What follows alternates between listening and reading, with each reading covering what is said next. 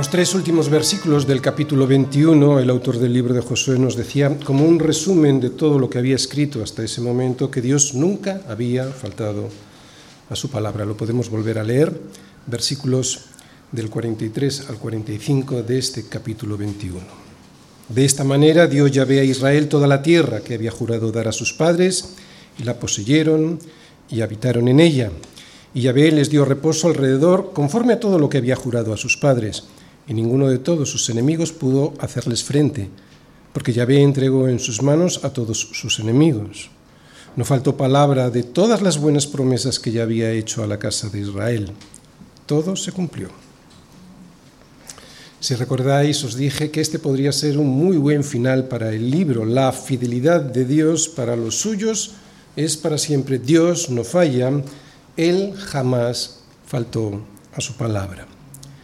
Sin embargo, a partir de aquí y en los siguientes tres capítulos que nos quedan, capítulo 22, 23 y 24, veremos unas exhortaciones de Josué al pueblo para que la tierra que Dios les había dado en herencia la pudiesen retener para siempre.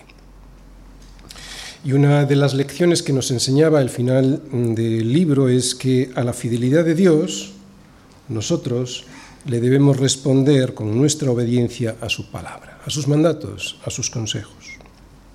Pero antes de comenzar con estas exhortaciones que veremos en los próximos capítulos, primero a las dos tribus y media, después a los ancianos, a los jefes de cada una de las tribus, a los jueces y a los oficiales de Israel, y finalmente a todo el pueblo, antes de comenzar con estas exhortaciones, lo que veremos es a Josué despidiéndose de estas dos tribus y media y enviándoles a su tierra, junto a sus familiares al este del Jordán.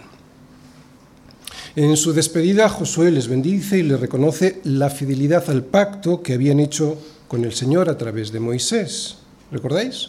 Un pacto que consistía en unir, en unir sus fuerzas a la de sus hermanos de las tribus de del occidente para vencer a los cananeos, a los cananeos que habitaban en la tierra que Dios les había entregado.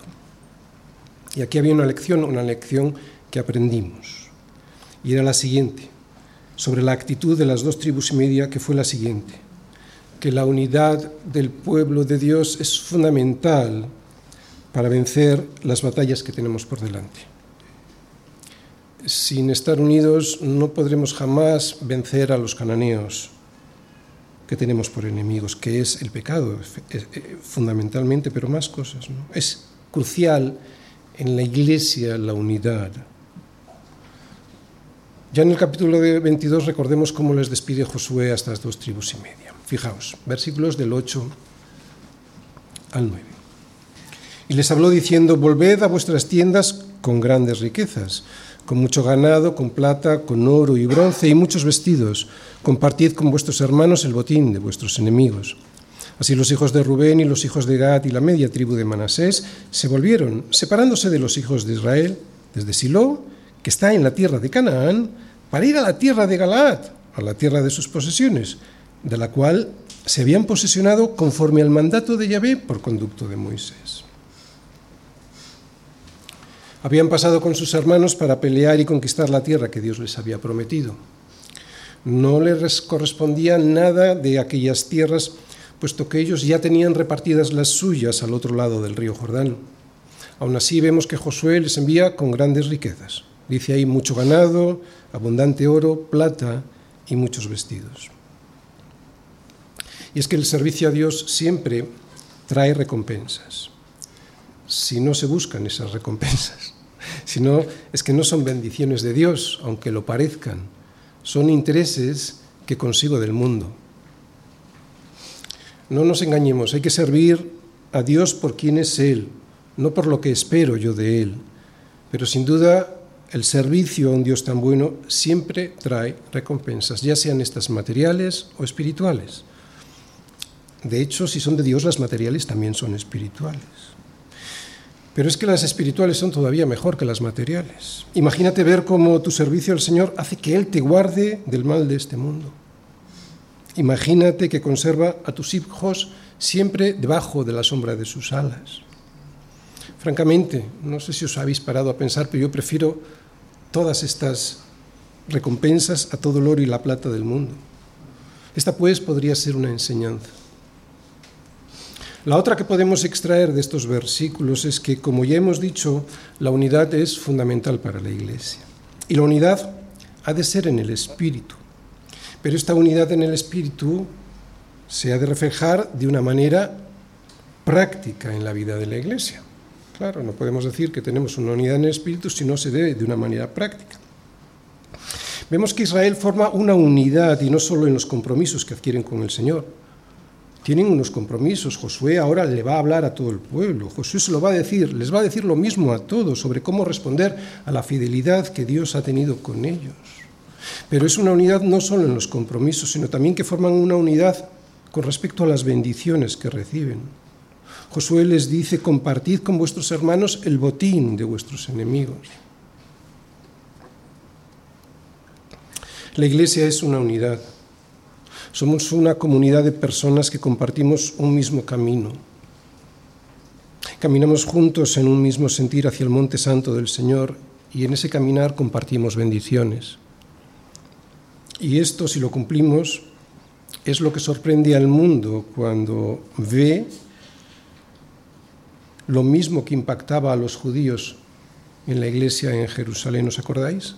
que perseveraban unánimes cada día en el templo y partiendo el pan en las casas, comían juntos con alegría y, sencillez de corazón. Perseveraban unánimes, unanimidad en el espíritu, y también estaban juntos. El desinterés personal en favor de los demás, muy especialmente si son nuestros hermanos, es lo que caracteriza a los verdaderos cristianos de los que no lo son. El desinterés personal en favor de los demás. Ninguno busque su propio bien, sino el del otro, nos dice Pablo a los Corintios. Este tema es muy delicado. Parece que no, pero es muy delicado. Es muy delicado porque afecta al bolsillo y por lo tanto al mayor de todos los males, que es el amor al dinero. ¿Por qué? Pues porque la raíz de todos los males es el amor al dinero, el cual, codiciando algunos, se extraviaron de la fe y fueron traspasados de muchos dolores. Por eso entrar y pelear en la tierra, o por la tierra que todavía no tiene tu hermano, cuando tú ya has recibido la tuya,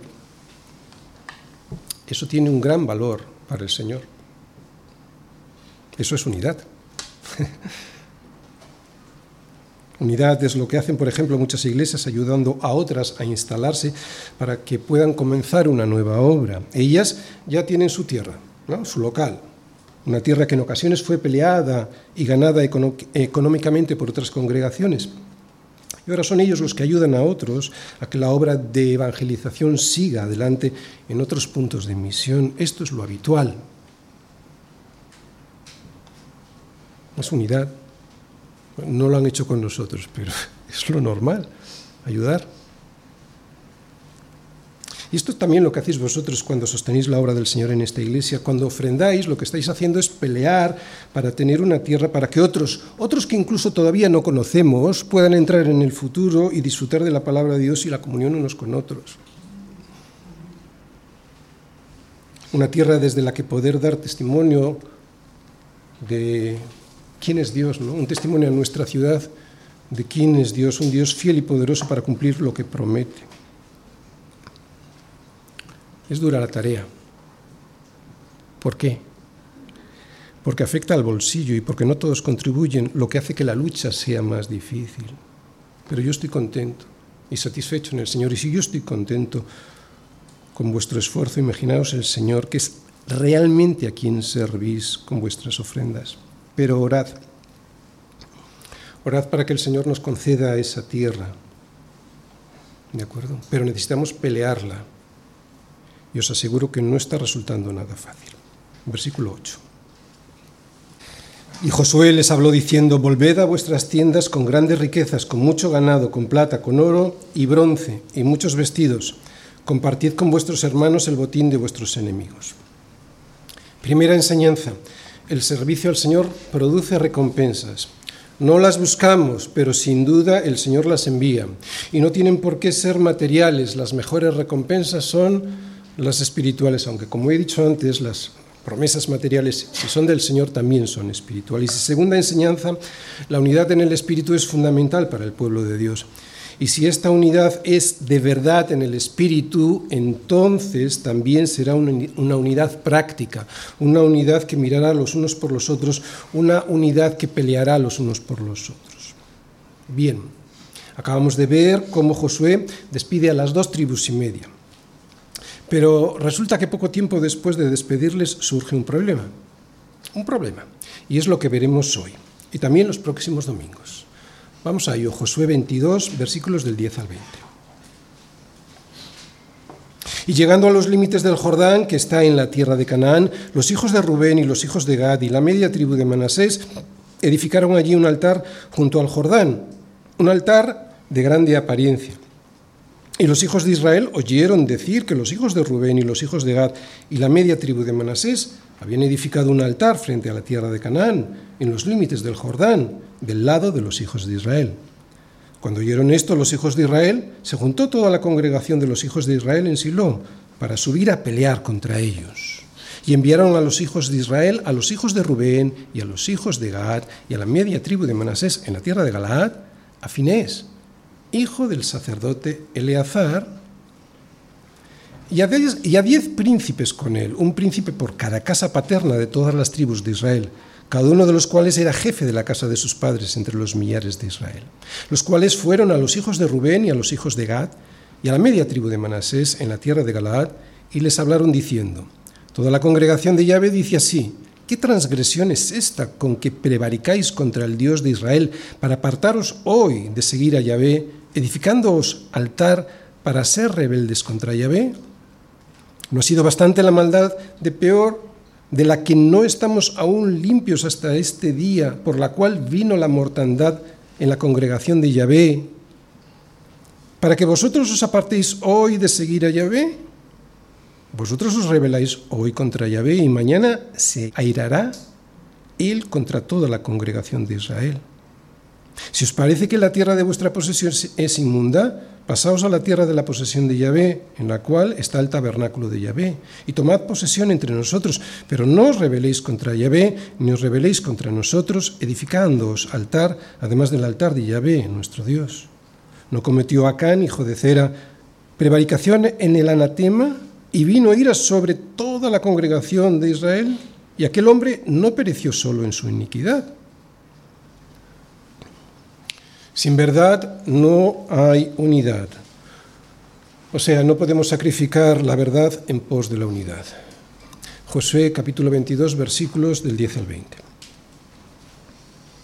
Bien, el tema del sermón de hoy es ver cómo las tribus que quedaron en la parte occidental del río Jordán se sienten ahora mismo enardecidas, avivadas, impelidas a que todo el pueblo cumpla con la voluntad de Dios. Él había sido fiel con ellos, Ahora ellos debían responder a esa fidelidad obedeciendo sus mandatos y estamos viendo que sobre un tema crucial. ¿Cuál era este tema? La celebración de los cultos con sus sacrificios en el templo radicado en el lugar que Dios había designado y no en los templos levantados donde cada uno quisiera. Este es el tema. Y este tema lo voy a exponer a través del siguiente esquema. Primera parte. Introducción lo que Dios les había mandado. Segunda parte, la unidad surge de la verdad, y es lo que vamos a ver en los versículos del 10 al 20. No es al revés, como predica un ecumenismo que, saltándose la verdad, la verdad que Dios ha establecido, prefiere la unidad a su manera, ¿entendéis? No es al revés, es así. La unidad surge de la verdad. Primera parte, lo que Dios les había mandado. Vamos todos a Deuteronomio capítulo 12, versículos del 5 al 6, para ver lo que él dice ahí, lo que Dios dice ahí a, a su pueblo a través de Moisés. ¿Estamos? Dice, el lugar que vuestro Dios escogiere, de entre todas vuestras tribus, para poner allí su nombre para, para su habitación, ese buscaréis, y allá iréis. Y allá, allí llevaréis vuestros holocaustos, vuestros sacrificios, vuestros diezmos y la ofrenda elevada de vuestras manos, vuestros votos, vuestras ofrendas voluntarias y las primicias de vuestras vacas y de vuestras ovejas. ¿Veis? Dios había dicho que tenía que ser un lugar específico. Vamos ahora a los versículos 13 y 14. Dicen así. Cuídate de no ofrecer tus holocaustos en cualquier lugar que vieres, sino que en el lugar que Yahvé escogiere, en una de tus tribus, allí ofrecerás tus holocaustos y allí harás todo lo que yo te mando. ¿Os dais cuenta? Esto es lo que el Señor les había mandado sobre el lugar en el que debían ofrecer los sacrificios. Les podría parecer bien o no lo que Dios había mandado podrían pensar que no era muy práctico y que era mejor tener diferentes lugares de culto donde ofrecer los sacrificios. Un hombre puede pensar que él es más listo que Dios, pero el verdadero creyente ha de obedecer lo que Dios dice en su palabra, aunque a primera vista le parezca poco racional o poco práctico lo que escucha de Dios. La unidad del pueblo en base a lo que Dios había dicho sobre la celebración de los cultos de sacrificio, era crucial. Otra vez, la unidad ha de estar basada en la verdad de lo que Dios dice en su palabra. Y lo que hoy vamos a ver es que las tribus occidentales no estaban dispuestas a sacrificar la verdad para sostener una unidad aparente, para aparentar una unidad ficticia. Es esta pasión por la verdad y por encima de todo lo que hoy nos van a enseñar los versículos que estamos viendo. La verdad, otra vez, es la que dicta la unidad, no es la unidad de la que sale la verdad. No es la unidad propiciada por la opinión de los hombres sin tener en cuenta el consejo de Dios la que dicta lo que es verdad o no. Vamos a ir viendo esto, como lo explica Josué, versículo a versículo. Segunda parte. La unidad surge de la verdad. Y llegando a los límites del Jordán, que está en la tierra de Canaán, los hijos de Rubén y los hijos de Gad y la media tribu de Manasés edificaron allí un altar junto al Jordán, un altar de grande apariencia. Bien, ¿qué vemos aquí? Aquí vemos que llegan a la frontera que marcaba el río Jordán, ¿Recordáis? Josué les había despedido para que fueran a su tierra. Y antes de cruzarla, antes de cruzar esta frontera, antes de cruzar el Jordán, levantan un altar, dice ahí, de grande apariencia. Lo que intuimos en estos versículos, confirmado por versículos posteriores, es que las dos tribus y media tenían miedo de que esa profunda y ancha brecha que significaba el río Jordán implicara una separación futura entre ellos y el resto de las tribus. En ocasiones anteriores, tanto Abraham como Isaac, como Jacob y también Moisés habían edificado diferentes altares en diferentes lugares. Pero desde el establecimiento del sacerdocio, escogido de la tribu de Leví y concretamente de la familia de Aarón, eran ellos los únicos encargados para ofrecer a Dios los sacrificios en el altar, un altar también designado en un lugar específico por Dios.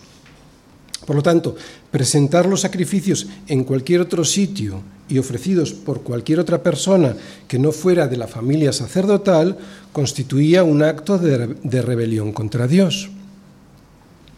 Así que parece que estamos ante un problema, ¿verdad? La construcción de este altar de dimensiones importantes llega a oídos de las tribus asentadas en el occidente y reaccionan de la siguiente manera, versículos 11 y 12. Y los hijos de Israel oyeron decir que los hijos de Rubén y los hijos de Gad y la media tribu de Manasés habían edificado un altar frente a la tierra de Canaán, en los límites del Jordán, del lado de los hijos de Israel. Cuando oyeron esto los hijos de Israel, se juntó toda la congregación de los hijos de Israel en Silo para subir a pelear contra ellos. ¿Qué podemos aprender de aquí? Bueno, lo vamos a ver enseguida vemos que toda la congregación de los hijos de Israel se reúnen en Silo, donde tenían erigido, el tabernáculo. Y lo hacen aparentemente o primera, en primer lugar para declarar la guerra a sus hermanos. Según la información que habían recibido desde la frontera, las dos tribus y media habían construido un altar, un altar alternativo, lo que constituía una abominación al Señor. Así lo interpretan todas las tribus del occidente. Están indignados y se preparan pues para ir a la guerra contra aquellos a los que hasta hace poco tiempo habían luchado junto a ellos para derrotar a los cananeos, expulsándoles de la tierra de la promesa. Así que reunidos en Silo, como vemos en estos versículos, tienen la intención de hacer prevalecer el mandato del Señor sobre la ubicación del altar y la presentación de sacrificios en él. Lo decía la palabra de Dios, lo hemos leído, pero ¿por qué ir a la guerra? El riesgo era enorme. Podrían llegar a destruirse mutuamente. La explicación está en Levítico 17, versículos del 8 al 9. Dice así. Cualquier varón de la casa de Israel o de los extranjeros que moren entre vosotros, que ofreciere holocausto o sacrificio y no lo trajere a la puerta del, tabernáculo de reunión para hacerlo a Yahvé, el tal varón será igualmente cortado de su pueblo. Así que según la ley no les quedaba otra opción que encargarse de que la voluntad de Dios prevaleciera. Y esto parecía implicar violencia, una guerra. La situación era aterradora, la motivación era piadosa, cierto, pero las consecuencias podrían llegar a ser terribles. Los cananeos que todavía andaban pululando por allí, sin duda que aprovecharían la ocasión para unirse de nuevo entre ellos y destruir a Israel ganas no les faltarían. Pero antes de continuar para ver la decisión final que toman, aquí hay una enseñanza para nosotros que no quiero dejar de lado. Este santuario único, que había sido designado por Dios para la celebración del culto, contrastaba con todos los lugares en donde los cananeos organizaban sus orgías sexuales e infanticidios para adorar a sus dioses. Si las dos tribus y media inauguraban otro lugar de sacrificios diferente al que Dios había mandado, probablemente y con el paso del tiempo, la adoración al Dios del pacto en ese altar se terminaría convirtiendo en un sitio donde adorar a dioses, cananeos. Ya había pasado en ocasiones anteriores. Y la unidad del pueblo se resquebrajaría. En Deuteronomio vemos, vimos lo que decía Dios al respecto, y también allí se advierte muy claramente sobre la idolatría. Vimos que el sitio de adoración, el tabernáculo, debía ser un lugar único. Así que no podían permitir la adulteración de la pureza del culto, debían ser fieles al Dios fiel que les había sostenido como una sola nación con un solo Dios frente a la multiplicidad de naciones y de ídolos de los cananeos. Los israelitas vemos, la parte occidental, se sienten responsables de la posible apostasía de parte de su pueblo y reaccionan a tiempo antes de que todo vaya más. Ya veremos cómo a ellos, por eso también reaccionan, cómo a ellos les podía caer también la ira de Dios por la negligencia en la vigilancia de la pureza del culto. Pero ¿cuál podría ser la enseñanza? Yo creo que está bastante clara. La enseñanza que podemos extraer es la siguiente. Es un síntoma de buena salud espiritual sentirse abrumado, enardecido, irritado ante la apostasía de aquellos que forman parte del pueblo del Señor. Primero porque dan muy mal ejemplo al resto del mundo, pero segundo y más importante, muy importante, porque puede ser el inicio de la metástasis del cáncer al resto del cuerpo. Acordaos de Acán y de lo que vimos en el capítulo 7, algo que ahora mismo Josué en este capítulo nos va a volver a recordar, en el capítulo 22, concretamente en el versículo 20. Además, Seguramente que tenían en la memoria la facilidad con la que sus padres se habían pasado al lado oscuro, ¿os acordáis? Viendo al pueblo, viendo el pueblo que Moisés tardaba en descender del monte, se acercaron a Aarón y le dijeron, levántate, haznos dioses que vayan delante de nosotros, porque a este Moisés, el varón que nos sacó de la tierra de Egipto, no sabemos qué le haya acontecido. Puedes decir qué fácil cayeron en la idolatría, qué rápido.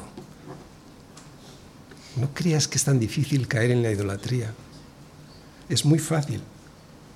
Todos nosotros ponemos muy fácilmente la confianza en el dinero o en la, en la, seguridad que nos puede dar un puesto de trabajo, dejando de lado al Dios que nos sacó de Egipto porque tarda en descender del monte donde Él habita la respuesta que pensamos que merecemos tener. Ya, ahora. A mí me pasa constantemente. En cuanto veo que no me llega la respuesta clara de Dios a una petición piadosa que yo le presento, enseguida ya estoy mirando alrededor a ver si puedo solucionar el asunto de otra manera. Y esto es idolatría. ¿Os dais cuenta qué fácil es caer? Pero recordemos que la enseñanza es esta. Si no ataco a tiempo la desobediencia de mi hermano, no diciéndole nada, sin exhortarle o incluso sin exigirle que deje de hacer lo que está haciendo, porque claramente está fuera de la voluntad de Dios, y quiero remarcarlo de claramente, tiene que estar claramente fuera de la palabra de Dios, entonces corro el riesgo de que Él me arrastre en su rebeldía. No solo estoy poniendo en peligro su vida espiritual, sino que hay un riesgo de que Él me arrastre, sí, sí. Este peligro existe. Mirad, yo salí de una iglesia en la que poco a poco se fueron alejando y deslizando hacia la apostasía. De muy carismáticos llegaron a ser muy liberales, sin darse cuenta, poco a poco. Y creo que el único que les llegó a decir algo, las cosas claras, fui yo. Y esto me costó mucho dolor y muchas lágrimas porque perdí familiares, amigos y muchos años invertidos en aquella congregación. Pero fue necesario. Y no solo no me arrepiento, sino que hoy me pregunto por qué no salí antes de allí.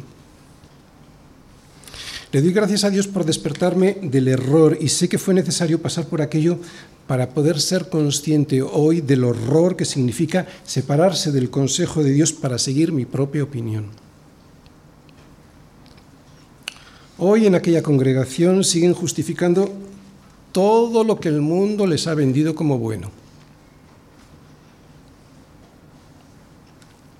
Así que sí, es bueno ser sensible a lo que Dios nos dice en su palabra y enardecerse ante la infidelidad de hermanos que se deslizan por la pendiente del error.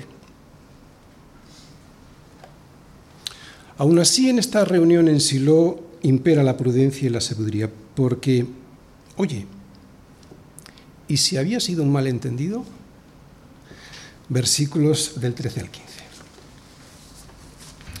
Y enviaron los hijos de Israel a los hijos de Rubén y a los hijos de Gad y a la media tribu de Manasés en la tierra de Galaad a Finés, hijo del sacerdote Eleazar. Y a diez príncipes con él, un príncipe por cada casa paterna de todas las tribus de Israel, cada uno de los cuales era jefe de la casa de sus padres entre los millares de Israel. Los cuales fueron a los hijos de Rubén y a los hijos de Gad y a la media tribu de Manasés en la tierra de Galaad, y les hablaron diciendo, Vamos todos a Deuteronomio capítulo 13, versículos del 12 al 15. Deuteronomio 13, versículos del 12 al 15. Si oyeres que se dice de alguna de tus ciudades que Yahvé tu Dios te da para vivir en ellas, que han salido de en medio de ti hombres impíos que han instigado a los moradores de su ciudad, diciendo, Vamos y sirvamos a dioses ajenos que vosotros no conocisteis, ¿qué harás primero? Tú inquirirás y buscarás y preguntarás con diligencia, que es lo que estamos viendo en los versículos de ahora de Josué, y si pareciere verdad cosa cierta que tal abominación se hizo en medio de ti, irremisiblemente herirás a filo de espada a los moradores de aquella ciudad, destruyéndola con todo lo que en ella hubiere, y también matarás sus ganados a filo de espada. ¿Qué acabamos de leer en la ley? Lo que acabamos de ver es que la ley establecía que antes de llegar a la guerra para imponer el orden de Dios, debían estar seguros de que lo que creían era lo que estaba sucediendo realmente. Así que antes de enviar ejércitos vemos que lo que envían son embajadores para investigar y para preguntar. Vemos también que la delegación estaba encabezada por Finés, hijo del sacerdote Eleazar y nieto de Aarón. Además, con él iban diez representantes, un príncipe por cada casa paterna, ¿no? como cabezas de cada una de las tribus del pueblo de Israel asentados en el occidente del río Jordán. Enseñanza. Está bien ser celoso de la verdad, que es lo que mismo hemos visto en los versículos anteriores. Otra vez, está bien ser celoso de la verdad que Dios expresa en su palabra y exigir que se cumpla lo que en ella Él dice. Es nuestro deber. Pero antes de cometer una grave equivocación, debemos verificar lo que creemos que está pasando. No podemos ni debemos dar pábulo a cualquier chisme que llegue a nuestros oídos. Hay que verificarlo, y no solo con quien nos hace llegar la información, sino sobre todo con aquellos que se supone han cometido el error. Yo me he equivocado en ocasiones al obviar esto último, y conmigo también se han equivocado gravísimamente. ¿Recordáis lo que os he dicho de aquella iglesia de la que salí porque se habían deslizado claramente hacia la apostasía? Lo denuncié. ¿Y qué pasó con las iglesias de alrededor al escuchar lo que ellos decían de mí? No, me consultaron, me declararon directamente la guerra para destruirme. ¿Qué hubiera sido lo correcto según este pasaje que estamos analizando hoy? Consultar conmigo lo que había pasado. Pero no lo hicieron y se embarcaron en una guerra. Habrían acertado si el gravísimo error doctrinal lo hubiera cometido yo, pero no me consultaron ni a mí ni al resto de pastores e iglesias responsables de esas iglesias que me enviaron a predicar. Porque hay algo muy importante, no cualquiera se puede poner a predicar, ha de ser enviado. Esto es el orden de Dios, ordenado por otra iglesia para ser embajador de Cristo. Pues no nos consultaron a ninguno. Hoy muchos de aquellos responsables que siguieron la falsa acusación se tiran de los pelos porque saben que fueron muy injustos al no preguntarme personalmente lo que otros decían que había pasado. Años después descubrieron que yo tenía razón. Así que debemos tener mucho cuidado con esto. No podemos creernos las acusaciones sin más y por mucho que las apariencias nos muestren que tenemos razón. No podemos hacerlo sin verificar antes los detalles. ¿Dónde? Pues delante del acusado, que es lo que estamos viendo en estos versículos. Pablo se lo recomienda de esta manera a Timoteo. Fijaos, contra, una, contra un anciano no admitas acusación, sino con dos o tres testigos. Así que lo que nos muestran estos versículos es que las acusaciones contra otros deben ser verificadas siempre. ¿Y cómo hay que hacerlo? Bueno, los siguientes versículos nos muestran el camino. La acusación hay que presentarla directamente, sin rodeos. Que todo quede claro antes de comenzar una guerra que nos puede llevar a la destrucción y al desprestigio en la iglesia. Vamos a verlo. Versículos del 16 al 20. Recordad, ya están la delegación delante de estas dos tribus y media y dice, toda la congregación dice así, de Yahvé dice así, ¿qué transgresión es esta con la que prevaricáis contra el Dios de Israel para apartaros hoy de seguir a Yahvé, edificándoos altar para ser rebeldes contra Yahvé? ¿No ha sido bastante la maldad de peor, de la que no estamos aún limpios hasta este día, por la cual vino la mortandad en la congregación de Yahvé para que vosotros os apartéis hoy de seguir a Yahvé? Vosotros os rebeláis hoy contra Yahvé y mañana se airará él contra toda la congregación de Israel.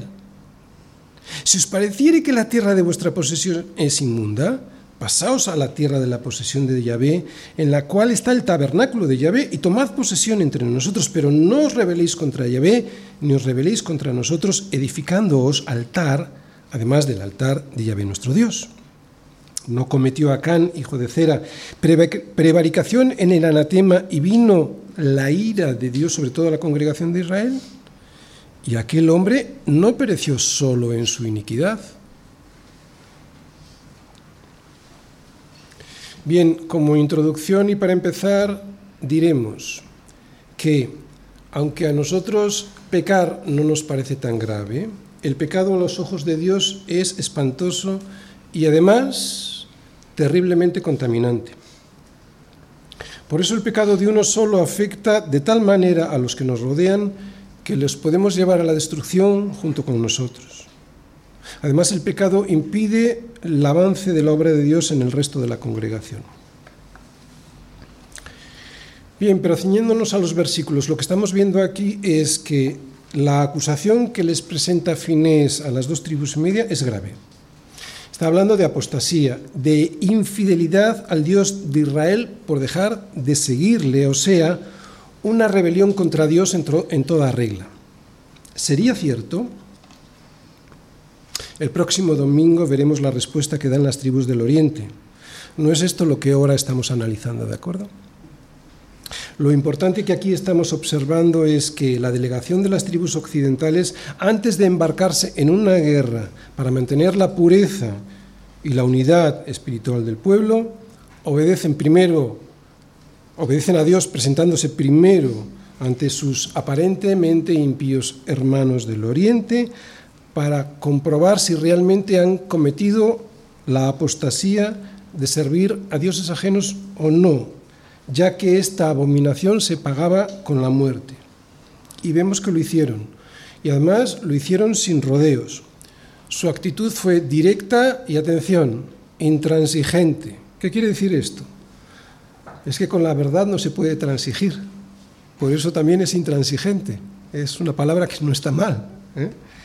Como hay que ser con la verdad. Con la verdad no se puede transigir. Bien, en el versículo 16 vemos que les hacen una pregunta clara a la que tendrían que responder de manera también clara. Una pregunta que contiene dos apartados. Primero, les piden que definan ellos mismos la transgresión que tenían ante sus ojos. Oye, igual de esta manera se podían dar cuenta ellos mismos del pecado que estaban cometiendo, porque podría ser que no fueran conscientes. Así que son ellos, eh, les piden como que definan ellos mismos, ¿no? Oye, y segundo, les inquieren por la razón por la cual se apartan del Dios de Israel. ¿Cuál es la rebeldía? ¿Cuál es la causa de la rebeldía de hacerse un altar en diferente lugar al mandado por el Señor?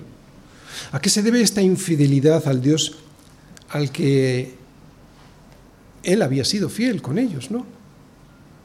Fijaos, el pecado que están cometiendo lo definen como prevaricación, eh, que en el original hebreo significa infidelidad, acto traicionero término que ya habían usado antes con el pecado de Acán en Josué 7.1, palabra que vuelve a usarse en este capítulo en los versículos 16 y 20. Bien, pero ¿cuál es la enseñanza para nosotros? El pueblo ya había aprendido la lección de Acán, o por lo menos con Acán, y su pecado de infidelidad al Dios de Israel. Finés también menciona el asunto de peor, versículos 17 y 18, y además lo hace con un tono de frustración e incredulidad. ¿No había sido bastante la maldad de este hombre, de la que no estamos aún limpios hasta este día, por la cual vino la mortandad en la congregación de Yahvé, para que vosotros os apartéis hoy de seguir a Yahvé? ¿Qué es lo que pasa? Ellos sabían que este acto de rebeldía se podría volver contra ellos, contra toda la nación, si miraban hacia otro lado, o sea, si no se castigaba esta infidelidad a tiempo. Lo dicen con tristeza, porque ellos habían aprendido la lección, pero parecía que las dos tribus y media no la habían aprendido, se habían olvidado. Y lo que yo quiero preguntaros a vosotros, y me pregunto a mí mismo, nosotros, nosotros nos acordamos de las lecciones aprendidas a través de las dificultades que pasamos por la vida, aprendidas durante la travesía por el desierto, ¿no? o durante las guerras que nos toca luchar para echar de la tierra de la promesa a los egipcios o a los cananeos que están deseando volver a esclavizarnos. ¿Nos acordamos? ¿Las hemos aprendido? o ya se nos han olvidado los desastres que traen las consecuencias de desobedecer a Dios. La predicación de la palabra todos los domingos implica esto, volverlo a recordar. Yo sé que a veces puede parecer una pesadez escuchar siempre lo mismo, pero es que se nos olvida, se nos olvida. Y yo creo que esta sería una de las lecciones, ¿no? ¿Nos acordamos de las lecciones aprendidas en el pasado? Más allá de saber si las tribus del occidente estaban equivocadas o no en su apreciación sobre lo que significaba la construcción de este altar, más allá de eso, lo que les están diciendo y lo que nosotros tenemos que aprender, ¿hemos aprendido nosotros del pasado? Otra de las lecciones es la siguiente, el pecado ha de ser eliminado de en medio de la iglesia. Ya lo vimos con Acán, cualquier pecado encubierto de un miembro de la congregación afecta a todos. Y hay que recordar que para Dios cualquier pecado sigue siendo pecado. Para Dios no hay pecado pequeño, para Él no hay pecado de poca importancia. Pero hay otra enseñanza escondida y me parece fantástica, y está en el versículo 19. Vamos a leerlo. Si os parece que la tierra de vuestra posesión es inmunda, pasaos a la tierra de la posesión de Yahvé, en la cual está el tabernáculo de Yahvé, y tomad posesión entre nosotros. Pero no os rebeléis contra Yahvé, ni os rebeléis contra nosotros, edificándoos altar, además del altar de Yahvé nuestro Dios. A ver, hermanos, les está diciendo Finés, si consideráis que vuestra tierra al otro lado del río Jordán es inmunda, porque en ella no está el tabernáculo, pasaos con nosotros. Os damos parte de nuestras tierras, aunque estemos más justos de terreno. No vamos a dejar que cometáis apostasía solo porque el tabernáculo no está al oriente del río Jordán. Deseamos que estéis bien con el Señor, por eso estamos dispuestos a daros parte de nuestro territorio. Esto es impresionante. Y la enseñanza es clara. De hecho, es lo que Dios ha hecho con nosotros, darnos gracia antes de hacernos justicia. Justicia que significa que la paga del pecado es muerte. Que es lo que les esperaba a las dos tribus y media si desobedecían a Dios. ¿Os dais cuenta? Darnos gracia antes de hacernos justicia. Lo que vemos decir a Finés en nombre de todos es lo mismo que dice Pablo a los Gálatas. Hermanos, si alguno fuere sorprendido en alguna falta, vosotros que sois espirituales, restauradle con espíritu de mansedumbre. Termino. Dos lecciones básicamente. ¿Qué es unidad y cómo se mantiene, porque la unidad ya está en Cristo Jesús. Nosotros la mantenemos o no, la mantenemos o nos separamos de esa unidad, pero la unidad no la creamos. Por lo tanto, lo que nos permite tener una verdadera unidad no es la unidad por la unidad, sino el carácter de Cristo viviendo en cada uno de nosotros. La unidad no puede conseguirse a costa de la verdad. La unidad tiene que ser en Cristo o no será unidad, que es lo que pasa con el ecumenismo. Podrá ser cualquier otra cosa, otra vez ecumenismo, pero nunca unidad. Fijaos cómo dice Pablo, cómo se lo dice esto mismo Pablo a los romanos en Romanos 15, 5, 6. Pero el Dios de la paciencia y de la consolación os dé entre vosotros un mismo sentir según Cristo Jesús. El sentir tiene que ser según Cristo Jesús.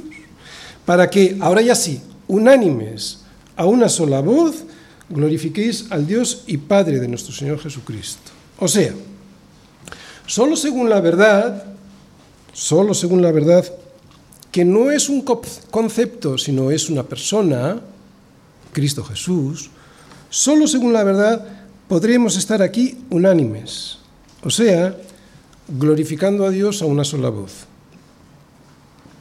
¿Y cómo se mantiene esta unidad? Pues con Jesús en el centro. ¿Y quién es concretamente Jesús? Pastor, ¿usted me lo puede definir o extractar en una sola palabra, o en dos o en tres? Bueno, nos lo dice Juan al empezar su Evangelio. Juan 1, versículo 14. Y aquel verbo, está hablando de Jesús, fue hecho carne y habitó entre nosotros y vimos su gloria, gloria como la del unigénito del Padre, lleno de gracia y de verdad. Jesús es gracia y es verdad, que es lo mismo que les ofrecen desde el occidente a las tribus del oriente, la verdad vestida de misericordia. La Iglesia debe estar pendiente de la verdad. No podemos permitir que se predique la mentira, por muy piadosa que nos parezca a los hombres nuestra propia interpretación de la palabra de Dios. Si Dios dice algo, por muy duro que sea ese algo, será la verdad esa y no mi propia opinión. Y no estoy hablando de legalismo.